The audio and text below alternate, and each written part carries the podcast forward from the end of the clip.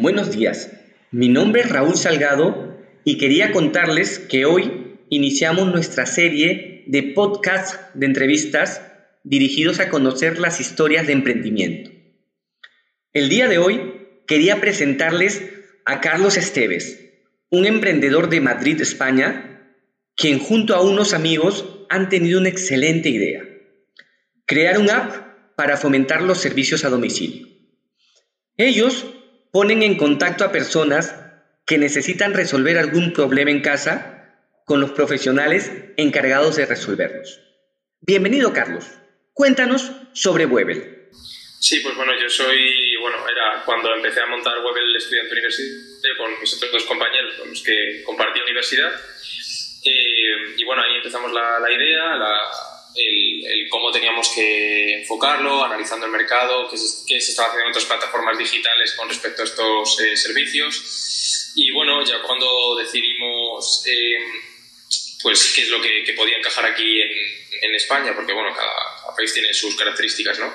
Pero qué podía encajar aquí, sobre todo en Madrid, pues, pues decidimos lanzar la plataforma y nos pusimos en contacto con, con profesionales, eh, decidimos también qué servicios queríamos meter y cuáles no meter en la plataforma, etcétera, etcétera, ¿no? Y bueno, básicamente, básicamente eso. Eh, actualmente, pues bueno, eh, tenemos un, un, un, primer modelo que hemos lanzado en Madrid, estamos validando eh, estamos metiendo cada día nuevos profesionales en la plataforma y, y bueno, y, clientes, por supuesto, que, que van llegando y que, que, van conociendo la idea. Perfecto, Carlos. Ahora, cuéntanos cómo nace esa idea.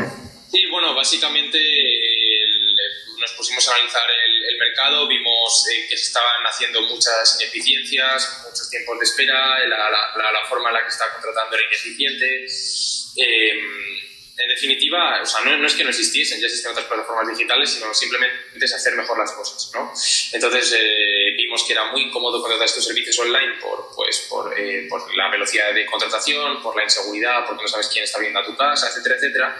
Y entonces decidimos solventar, creando Google, solventar todas estas ineficiencias, todos estos problemas y crear eh, eh pues, una plataforma que fuese cómoda al usuario que le diese tranquilidad sobre quién está viniendo a, a, la casa y sobre todo que se quede satisfecho con el servicio que recibe. ¿Y cómo pasaste de tener una idea de negocios a convertirla en un emprendimiento real llamado Webel? Pues sí que es algo muy, muy duro. Es muy duro porque, porque tú al final, bueno, todos los emprendedores van con un PowerPoint, ¿no? Como aquel que dice, buscando inversor, ¿no? Alguien que crea en tu idea y llamamos muchísimas puertas. Llamamos muchísimas y la, la, la inmensa mayoría pues nos decían que, que, le llevásemos ya un producto validado al mercado para invertir y, y algo que funcionase. Nosotros creamos un, un PowerPoint, básicamente.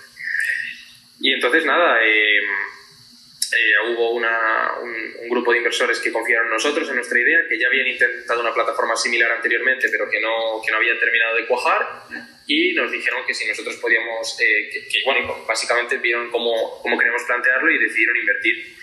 Y esto, bueno, pues llevó un año el desarrollo ¿no? de, la, de, la, plataforma, de la web, de la base de datos, de las aplicaciones móviles, etcétera, etcétera, un trabajo detrás eh, previo, y la sacamos adelante. Y, y básicamente lo que tienes es que es muy duro, es muy duro el proceso, pero lo que tienes es que llamar muchas puertas uno detrás de otro, probar, contactar con muchos inversores hasta que uno le encaje, además de la idea de negocio, que le encaje el equipo, porque en estas fases lo que importa es el equipo que le está formando, al fin y al cabo no hay nada construido. Y sobre todo el timing. El timing es muy importante porque hay inversores que son de la fase de, de seed, de semilla, de early stage, hay otros que son de, de, growth, de crecimiento cuando ya una empresa está. Entonces tienes que encontrar justo un inversor que sea de fase prematura como la nuestra. ¿no? Entonces es una conjunción de factores que, pues, bueno, que hay que combinar y, y que son complicados. ¿no? Básicamente es echarle tiempo y ganas. ¿Y cuántos años tiene Webel en el mercado? Pues el eh, lanzamiento oficial de una beta la sacamos en, en, el pasado octubre, octubre de 2019. Correcto. Y un poquito pensando en el futuro, ¿dónde se ven en los próximos cinco años con Webel? Uf, los cinco años eh, queda muy, muy lejos. El, el, próximo sí que tenemos intención de que sea el resto, el resto de, de España, en, en, lo que son las grandes capitales, porque estas plataformas funcionan sobre todo bien cuando hay densidad de población, hay profesionales cerca de clientes. Entonces, zonas rurales lo vemos más difícil, pero grandes ciudades españolas como Barcelona, como Valencia, como Zaragoza, etcétera, etcétera, lo vemos más en el, en el próximo año. Y luego ojalá que pues América o, o, Europa o otros, otros países, ¿no?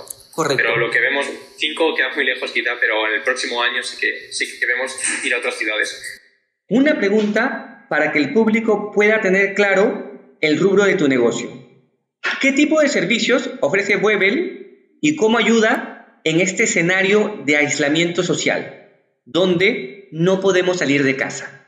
Bueno, me gustaría primero puntualizar que Webel como tal no presta el servicio, sino que pone la plataforma con la cual gente que presta el servicio encuentra clientes. Podemos decir un grafitero, un electricista, alguien que se encargue de reparaciones de tecnológicas, etcétera.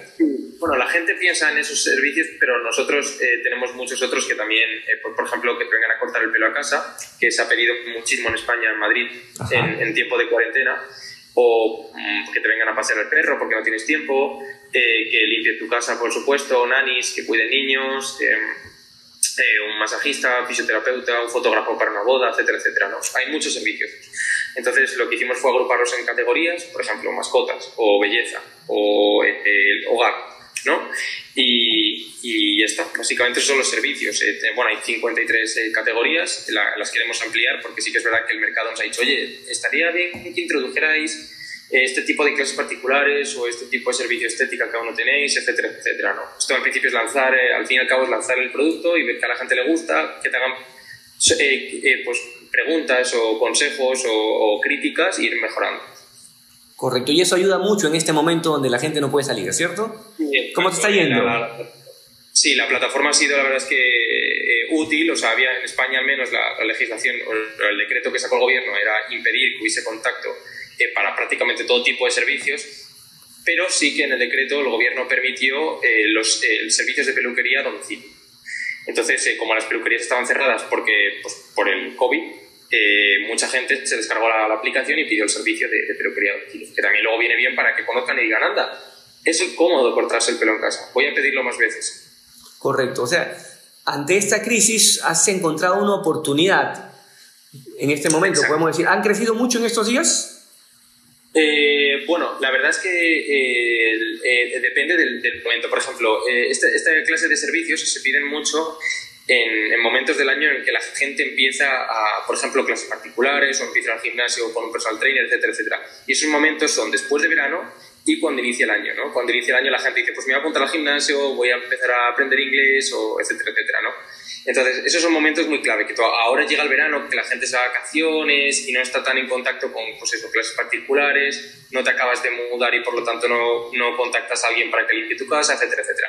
Pero sí que en esta época eh, ha habido crecimiento de servicios, lo que han sido necesarios porque no se podían hacer a pie de calle, ¿no? Y luego después, pues creemos que va a ser importante por el tema del teletrabajo, por ejemplo. La gente no va a salir tanto a la calle, va a estar en su casa, pues si puede pedir un servicio para que se lo hagan en su casa, pues, pues mejor, ¿no? De todas formas, el cambio de mentalidad está llegando, pero es, es paulatino, ¿no? Es, está supuesto un shock y es verdad que, que el shock eh, puede hacer cambiar la mente de la idea de la gente, pero todavía queda tiempo y, tenemos, la, la, gente tiene que madurar la idea. Carlos, dentro de esta experiencia emprendedora, ¿cuál es la herramienta de gestión que consideras imprescindible en Webel?